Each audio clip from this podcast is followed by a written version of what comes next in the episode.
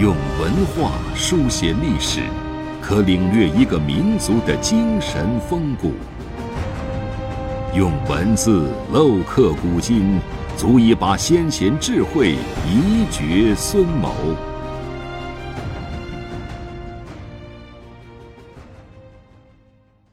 欢迎收听制药 FM，每晚和您分享经典智慧。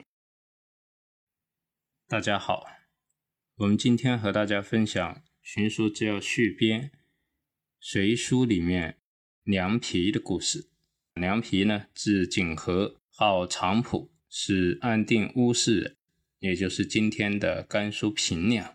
他曾经啊，在少数民族地区啊任刺史十一年。通过他的言传身教啊，他管辖的地方安宁，他刚正清廉的品格啊，为后人所传颂。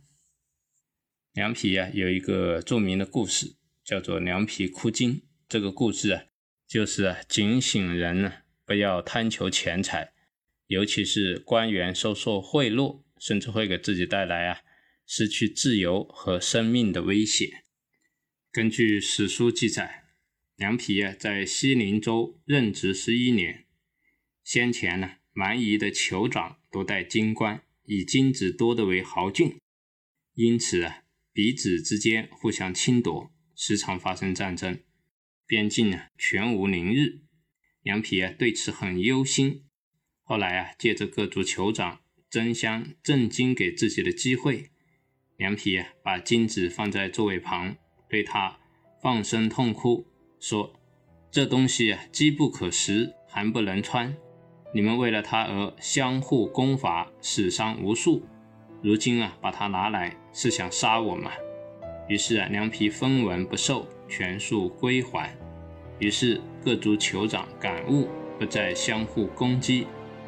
高祖听闻啊，大加称赞。授官陕西常侍大理卿。后来梁皮啊执法公允，为当时人啊所称颂。这是我们今天呢和大家分享的内容，谢谢大家。